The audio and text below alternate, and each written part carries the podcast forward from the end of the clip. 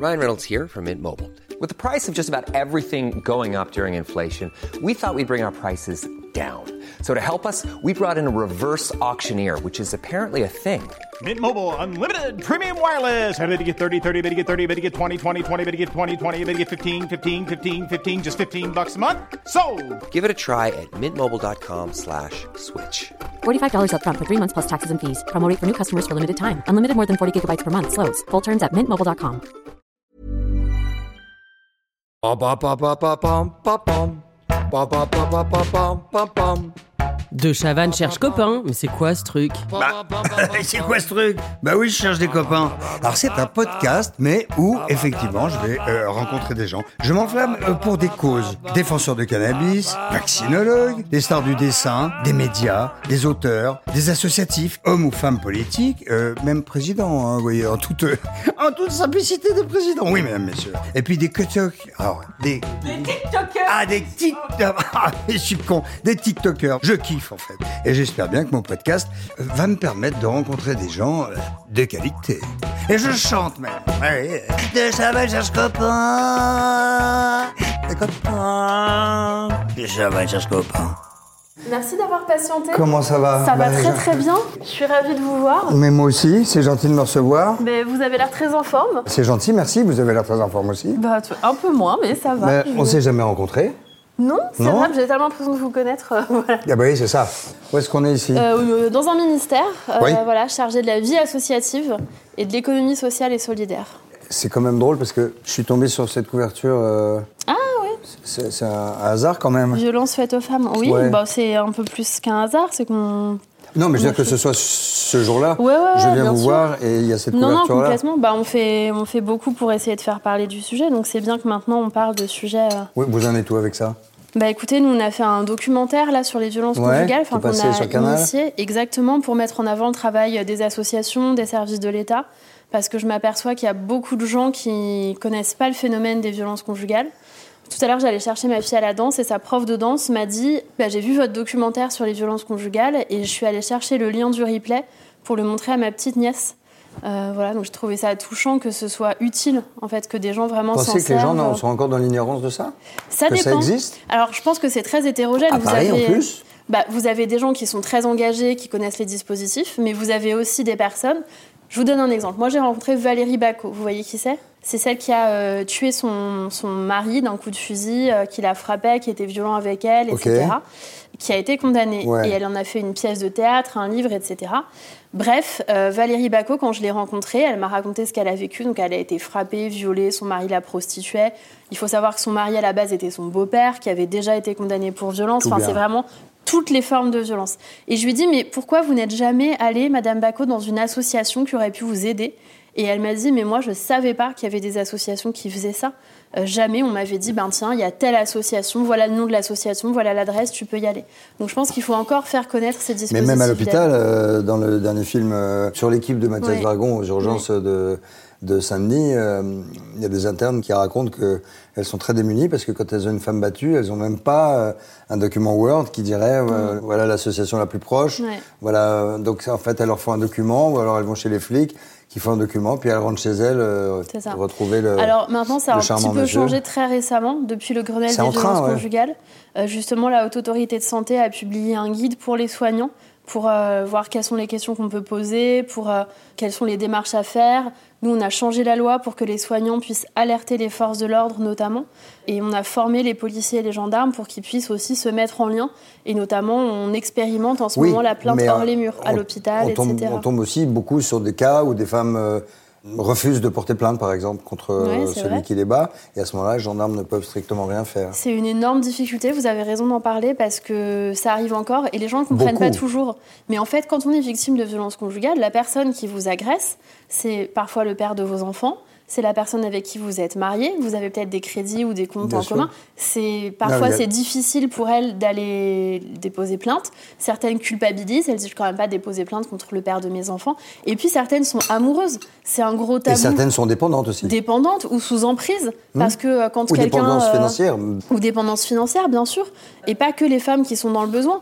Euh, moi, j'ai eu des femmes qui m'ont dit j'ai un gros patrimoine avec mon mari, on est assez riche, et en fait, ce- cette question du partage du patrimoine fait que je vivrais dans le dénuement alors que je suis habituée à vivre confortablement Est-ce que je peux imposer ça à mes enfants? Voilà, qui se posent des questions Et il faut les entendre. Oui, oui, tout à fait. Je, je venais pas, là c'est vraiment le hasard de cette couverture du Parisien. Et, et, euh, je suis très content de vous voir parce qu'en fait, je- l'intérêt de, de Chavannes cherche copain, c'est le nom euh, donc, de, de ce podcast, c'est de rencontrer avec des gens que je connais pas, ou des gens que je connais et que j'aime bien, ou des gens que je connais pas et que j'aime bien.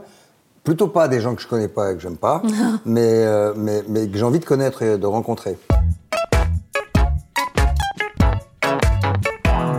Bon, alors donc on sait que vous ne sortez pas du sérail politique, on sait que vous n'avez pas fait des études politiques, on sait que vous, vous venez de la société civile, qu'un jour Macron vous a appelé, vous allez me raconter comment, euh, et comment ça s'est passé ce coup de fil. Ouais. Mais Marlène, euh, petite, avec, avec des parents politisés, euh, trotskistes, Ouais, ouais, version dure même, Lambertiste, Je crois même que vous On avez n'aura rigolé. jamais autant parlé des Lambertistes que depuis que je suis au gouvernement. C'est possible, oui. Oh, Je crois même qu'il y a beaucoup de gens qui l'ont découvert, Oui, oui, euh, ce que c'était que, que- que le lambertisme. En tout cas, euh, un jour, pour déconner, vous leur avez dit que vous vouliez être flic. Gendarme. Gendarme. Flic ou gendarme Gendarme. Alors c'était plus que pour déconner. En fait, oui, moi effectivement, j'ai grandi avec des parents très politisés. Mon père donc trotskiste, donc j'ai grandi rythmé par l'engagement, la vie rythmée par l'engagement de mon père. Le dimanche, on va tracter au marché, et c'est des habitudes de famille. Il y a des gens le dimanche. Quel âge vous aviez? Bah, Des toutes petites. Euh, mon père raconte souvent qu'un jour, quand j'étais petite, j'avais peut-être 4 ans, je me réveille un soir, j'arrive dans le salon, mes parents étaient avec des amis, et je leur dis euh, Ah, c'est le jour de la cellule Parce que la cellule trotskiste, c'est euh, la, la réunion euh, régulière euh, des membres À quatre ans, ouais. de l'unité. Parce que mon père me disait bah, Ce soir, il y a la cellule, ou samedi, je vais à la cellule. Voilà. Je pensais que Trotsky, c'était un copain de mon père. Parce que j'entendais toujours Trotsky a dit ci, Trotsky a dit ça. Je pensais que c'était le nom d'un collègue. Et je me disais à la machine à café Trotsky a dit à papa, je sais pas quel truc. voilà, donc c'est vraiment une ambiance particulière. Le dimanche, on allait tracter. Alors, quand vous étiez petite, vous n'aviez pas le libre arbitre, mais après, quand vous étiez ado, vous y alliez euh, de vous-même et avec plaisir. Donc vous étiez. Bah, D'abord, j'avais quand même mon libre arbitre petite parce que notre père a eu cette, euh, cette. Je sais pas comment il faut dire. En tout cas, notre père nous a toujours laissé très libre de penser ce qu'on voulait. On n'a jamais été endoctrinés, contrairement à plein de parents qui font de la politique et qui veulent que leur enfant. euh, Surtout là, ouais. Exactement, surtout dans les mouvements d'extrême gauche. Alors, Ouais. mon père aimerait pas que je dise d'extrême gauche, mais voilà. Et mon père, pas du tout. Euh, Il nous a toujours dit que c'était à nous de penser ce qu'on voulait. Euh, Quand on lui disait, mais est-ce que ce parti est mieux que les autres, il argumentait, mais il n'y avait jamais d'argument d'autorité. Et donc, très petite, il nous a euh, tout à fait euh, laissé l'espace pour penser par nous-mêmes. Quand, en fait, dans votre famille, quand toutes les conversations de votre famille portent sur euh, l'engagement, l'intérêt général, comment on peut améliorer le monde, comment on peut euh, réduire les inégalités, euh, en fait, vous ne savez pas faire autrement. Est-ce qu'on parlait d'autre chose, quand même De temps en temps? Oui, oui, on pouvait parler Des choses de, plus- de musique, de livres, etc. Mais, euh, Mais plutôt il y a pas. quand même toujours un engagement derrière. À 17 ans, vous leur dites je vais être gendarme, donc là, ils sont verts. Voilà.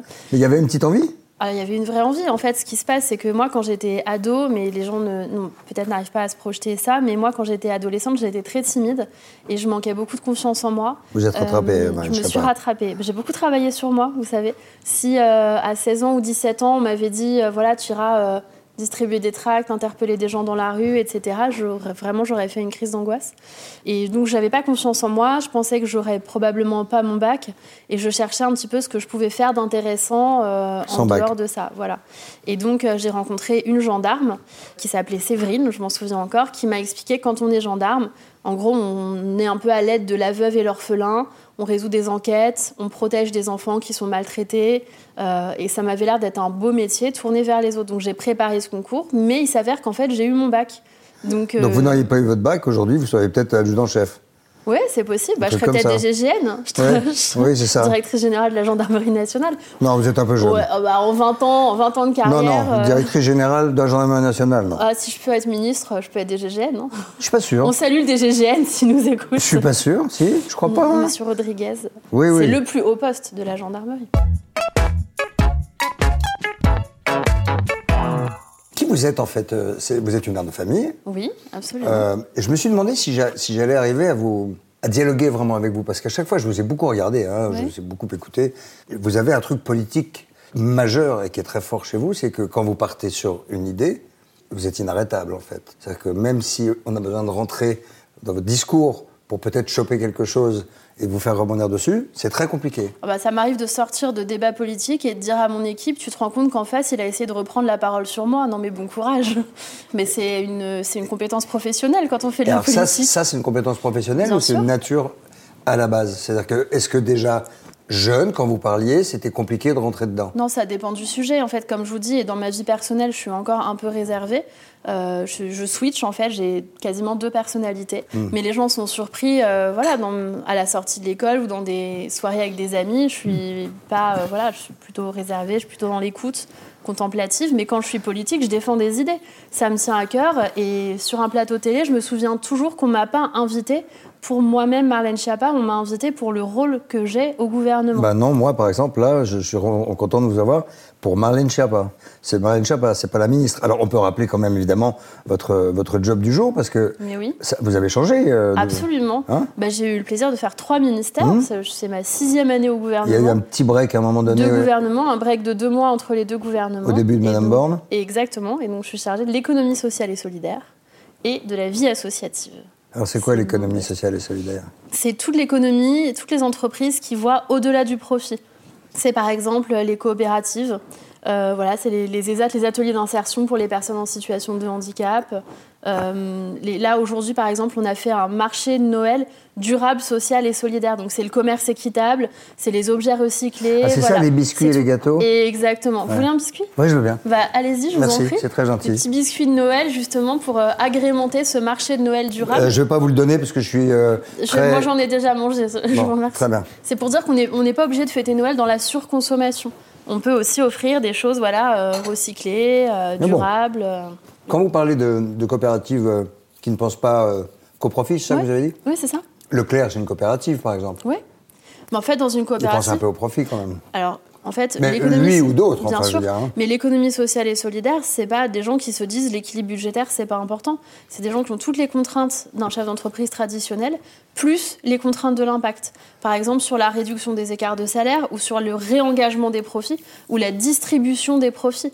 Euh, une coopérative, euh, elle a un fonctionnement démocratique. Toutes les personnes qui sont dans l'entreprise, on voit au chapitre. C'est pas le cas aujourd'hui dans une entreprise traditionnelle. Total n'est pas une coopérative, par Bah, exemple. par exemple, si on parle Ah. de réduction des écarts de salaire entre les dirigeants et, et la base, si on parle de démocratie interne à l'entreprise, euh, si on parle euh, de, de ces, de ces enjeux de réinvestissement des profits, dire qu'on va redistribuer les bénéfices, partager la valeur créée, euh, non, l'immense majorité des entreprises ne sont pas sociales et solidaires. Ça va nuire, ça, à l'avenir, à ce qui se passe en ce moment, et à l'ambiance générale. Comment on pourrait faire changer ces, ces choses-là C'est par des lois Vous avez des- une loi qui porte, votre nom, qui porte votre nom Mais c'est la loi Chiappa, du coup. Oui, mais pas, qui, qui porte pas du tout là-dessus, qui porte sur Alors, un non, autre thème. alors c'est plusieurs choses. C'est une loi contre les violences sexistes Voilà. et sexuelles. C'est la loi qui fait euh, de la France le premier pays à verbaliser le harcèlement de rue, qui a aussi allongé les délais de prescription pour les violences sexuelles, euh, qui a condamné le cyberharcèlement euh, en ligne, et puis qui travaille aussi sur la place des enfants dans les violences conjugales, de lutte contre la drogue du violeur, voilà, des dispositifs pour protéger les femmes. Formidable. Et comment on passe de ça, qui est un truc de, de de cœur, d'âme, à un ministère un peu plus économique et sur le développement durable Et alors certes, euh, l'inéquité euh, salariale et tout ça, mais euh, vulgairement, vous n'avez pas le cul sorti des ronces parce que ça, Ouais, va, ouais, ça va être très compliqué. Mais comment on passe d'un, d'un- c'est un choix Oui, alors bah, moi j'étais sur l'égalité femmes-hommes pendant trois ans, Mhm. ensuite à la citoyenneté, donc dans le ministère de l'Intérieur, j'étais ministre déléguée à la citoyenneté. Donc là c'est vraiment la prévention de la délinquance, euh, la promotion de la laïcité, euh, la lutte contre la radicalisation, mais aussi la formation des policiers, des gendarmes contre les violences conjugales. Et euh, moi j'étais présidente dix ans d'un réseau associatif. On dit parfois, et même vous l'avez dit, mais parce que tout le monde le dit, ah, vous étiez un peu pas connu, vous n'avez pas fait l'ENA, Macron vous a appelé, vous êtes devenu ministre. Et il y a encore des gens maintenant sur les réseaux sociaux qui disent ah bah elle faisait rien et puis Macron l'a nommé Mais ministre. justement, je voulais y venir. Il s'est Ah, passé des trucs entre Avant temps. 2017, qu'est-ce qui s'est passé? Bah plein de Parce choses. qu'avant que Macron vous appelle, après on parle du coup de fil, Bien donc. sûr. Mais, moi, Mais- j'ai commencé à travailler très jeune, à 17 ans, puisque j'étais dans un milieu euh, pauvre. Mes parents étaient engagés politiquement, on l'a dit. Mais moi, j'étais élevée par mon père. Il n'avait pas beaucoup d'argent. Il était employé à la CAF, syndicaliste.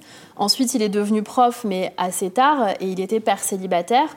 On a grandi dans une cité. Donc, moi, à partir de 17 ans, je travaille. Quand j'étais au lycée, j'étais la seule lycéenne euh, à aller bosser. Les profs le savaient et m'aidaient. Je travaillais à la Fnac. Voilà, j'étais mon gilet de la Fnac et je vendais des cartes Fnac. Super. Euh, à la Fnac de Boulogne et ensuite à Darty à Montparnasse où je vendais des cartes Darty. Où est-ce que vous êtes né, concurrence. Schiappa À Paris dans le 13e. Ah, ah. Voilà. Et, euh, d'ailleurs, d'ailleurs, vous parlez de votre jeunesse et de vos parents. D'habitude, les enfants sont plutôt plus à gauche que les parents. Ouais. Et là, c'est un peu l'inverse. bah, ma fille est plus à gauche que moi, donc ça se rééquilibre sur trois générations, Ouais. voilà. Donc alors, euh, la FNAC, les petits boulots. Oui, voilà. Et ensuite, ben, j'ai commencé à travailler. J'ai eu ma fille très jeune. Euh, à 24 ans, j'étais maman. Euh, je me suis mariée très tôt. et après, j'ai travaillé. Je travaillais dans une avec agence papa de pub. De ma fille? Ouais. Oui, oui, tout à fait. Ok. Ouais, ouais. ça fait 20 ans. Bref, tout ça pour dire que j'ai travaillé. J'ai monté une agence de communication. Et j'ai monté une association quand j'ai eu ma fille qui s'appelait Maman Travail, que j'ai présidée 10 ans. Ensuite, j'ai été mère Alors, adjointe. Ah, c'était quoi ça, Maman Travail? Alors, Maman Travail, c'est une association que j'ai créée Parce que là, aujourd'hui, il y a les mamans du 17e, les mamans du 15e, c'est pas pareil, je pense. C'est ça, ouais, c'est des réseaux aussi d'entraide. Mais là, l'idée, c'est de dire que moi, j'ai ma fille. Comme je vous ai dit, mes parents étaient profs. Donc, je n'avais jamais connu les difficultés de conciliation vie pro, vie familiale en tant qu'enfant. Mais pas, j'ai jamais eu une nounou qui vient me chercher. Mes parents, ils finissaient comme moi. Ils avaient les vacances scolaires comme moi. Donc, c'est pas des difficultés que j'ai connues. Quand j'ai ma fille, je travaille dans la pub.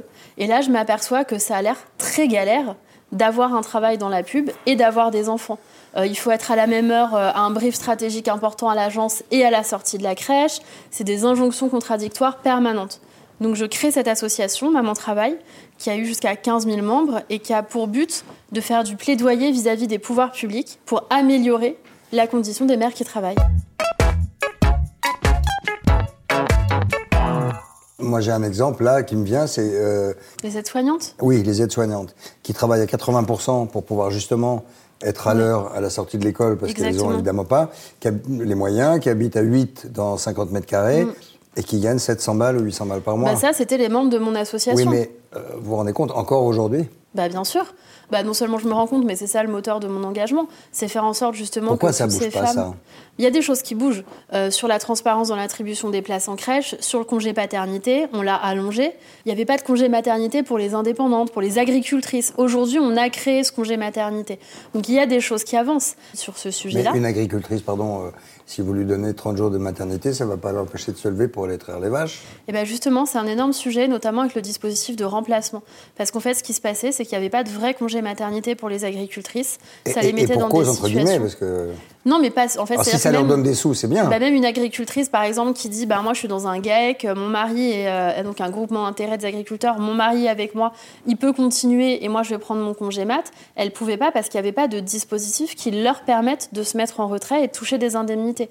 Aujourd'hui, il y a ce dispositif et on a travaillé sur un dispositif de remplacement qui permet justement d'être remplacé pendant votre congé maternité pour qu'une autre personne puisse, une volante, entre guillemets, remplaçante, Et puisse venir travailler. Exactement, oui, bien en plus sûr. Des indemnités. Ah oui, tout à fait. C'est l'idée, c'est le principe du congé maternité, comme pour une salariée dans une entreprise. Ok.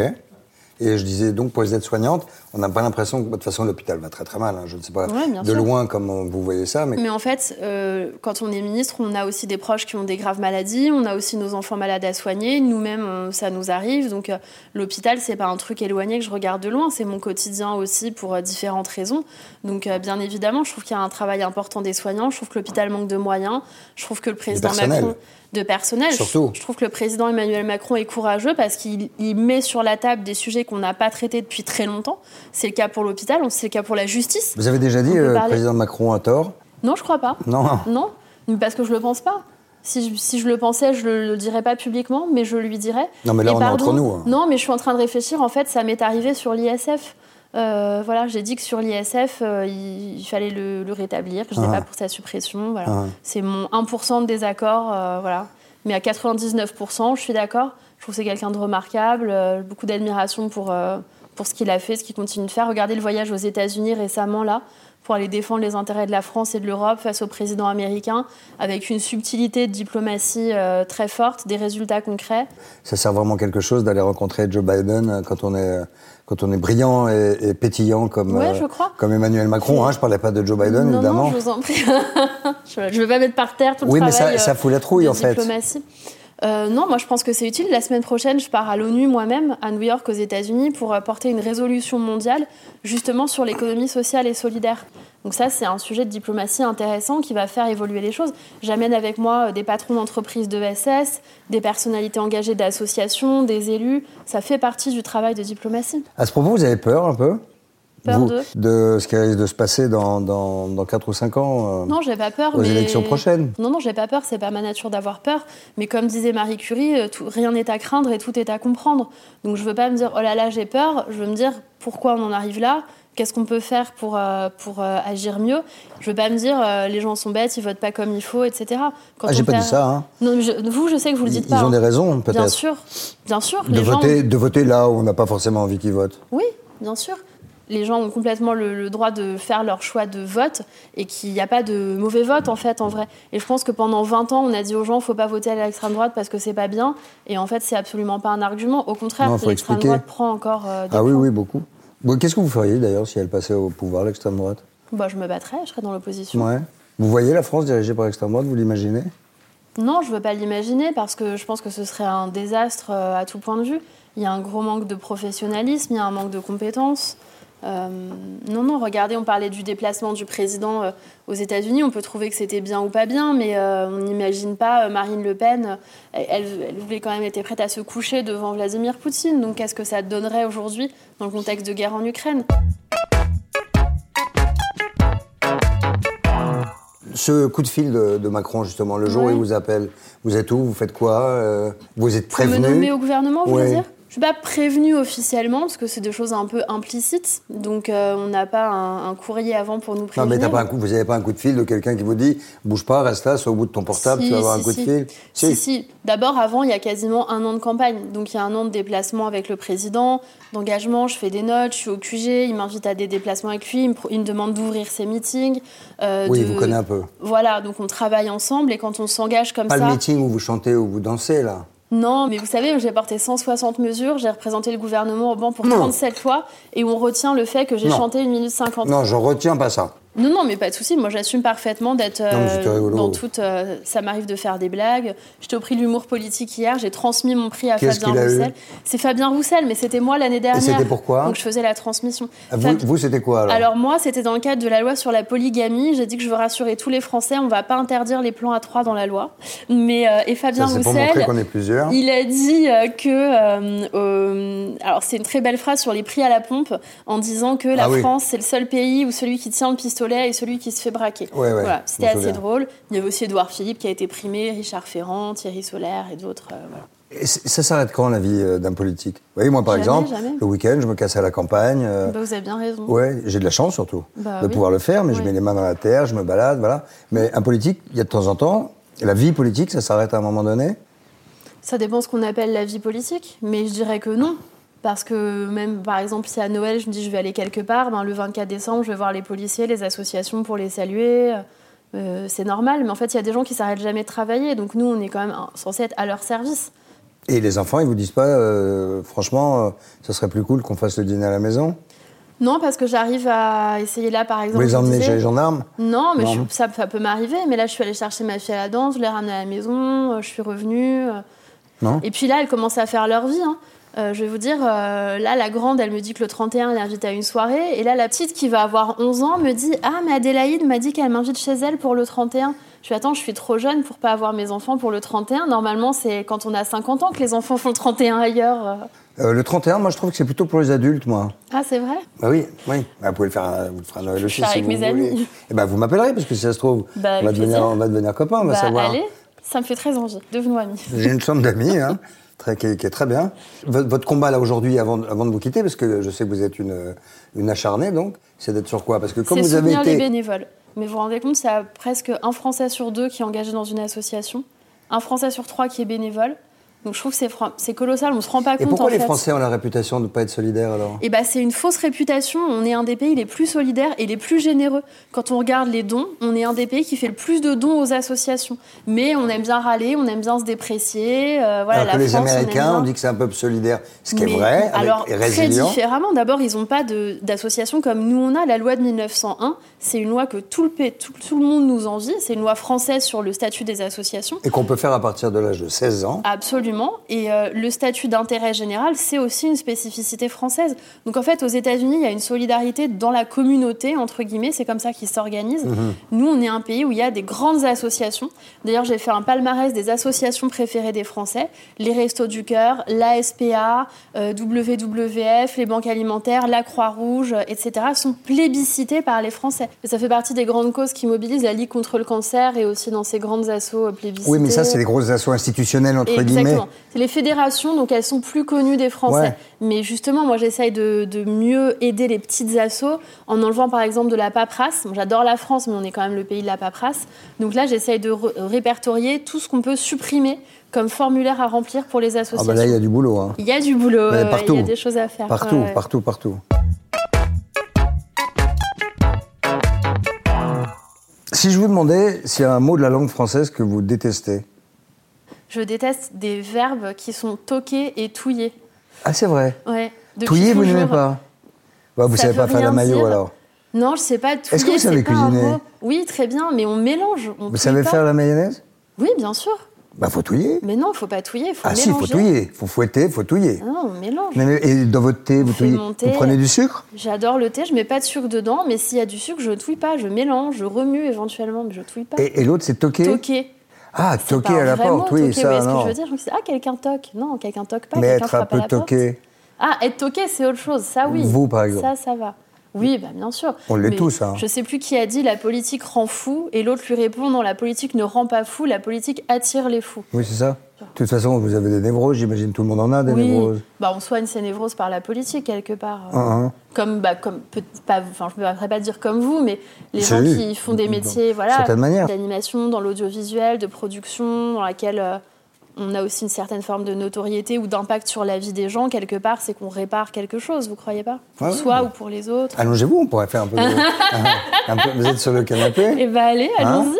Euh, Et vous voyez euh, vieille en politique? Parce que vous êtes jeune, hein Vous avez 40 balais, vous êtes super Ça, c'est génial, la politique, pour ça, parce qu'en télé, à 40 ans, on est vieille, on peut Non. plus faire d'antenne. Mais non, mais non, mais en non. politique, jusqu'à 61 ans, cette jeune ministre fringante de 61 ans. Oui. C'est plus rude pour les femmes, je trouve, que pour les hommes. Mais d'ailleurs, partout, pas qu'en politique. Les hommes qui vieillissent, ils se- on dit qu'ils se bonifient, mûrissent, ils prennent du charme, poivre et sel, et tout, Ouais. du charisme. Ouais. Et les femmes, ça va être. ah, C'est plus difficile. nous renvoie une image qui est moins Mais il y a des femmes qui vieillissent très bien. Vous êtes probablement beaucoup plus belle maintenant que vous ne l'étiez plus jeune. C'est très gentil, c'est très faux, mais c'est très gentil. Non, non, je ne crois pas que ce soit faux. Je prends quand et, même. et juste en deux mots, le fait que vous soyez une femme, ça a été plus compliqué de faire de la politique? Oui, bien sûr, beaucoup plus compliqué. Et on vous a pris aussi un peu pour une charmeuse, entre guillemets, genre, euh, ah ouais, elle a dû l'embobiner pour... euh, vous étiez assistante de, de, de, de, de M. Boulard, qui était maire au Mans J'étais mère adjointe, euh, et euh, j'étais conseillère communautaire. Et en fait, je vais vous dire quelque chose, je pense que c'est dur d'être euh, effectivement une jeune femme en politique.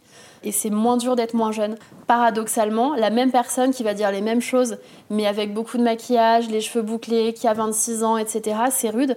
Et je trouve que Elle les sera femmes... influenceuse, elle, celle, celle dont vous parlez. Bah euh, Non, non, non, je plaisante, justement, c'est le critère. Mais je trouve que les femmes sont pas tendres entre elles, et spécialement pas avec les jeunes. Madame Borne est gentille ça- avec vous? Adorable. Beaucoup de sororité chez elle. Et moi, c'est pour ça que je suis toujours très solidaire avec les jeunes députés qui arrivent.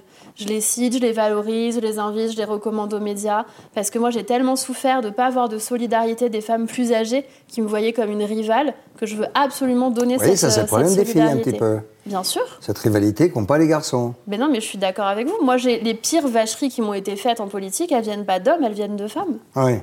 Bon, je suis ravi euh, de vous avoir rencontré, Marlène. Mais moi aussi, Merci je suis beaucoup d'être venue dans- dans la chambre d'amis.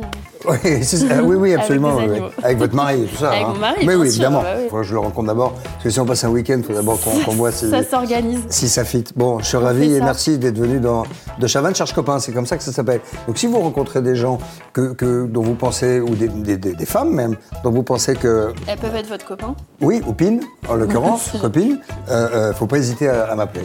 Bah ça marche. On va s'échanger nos numéros. Avec grand plaisir. Super. Merci beaucoup. C'est moi qui vous remercie. Les copains. De Chavannes cherche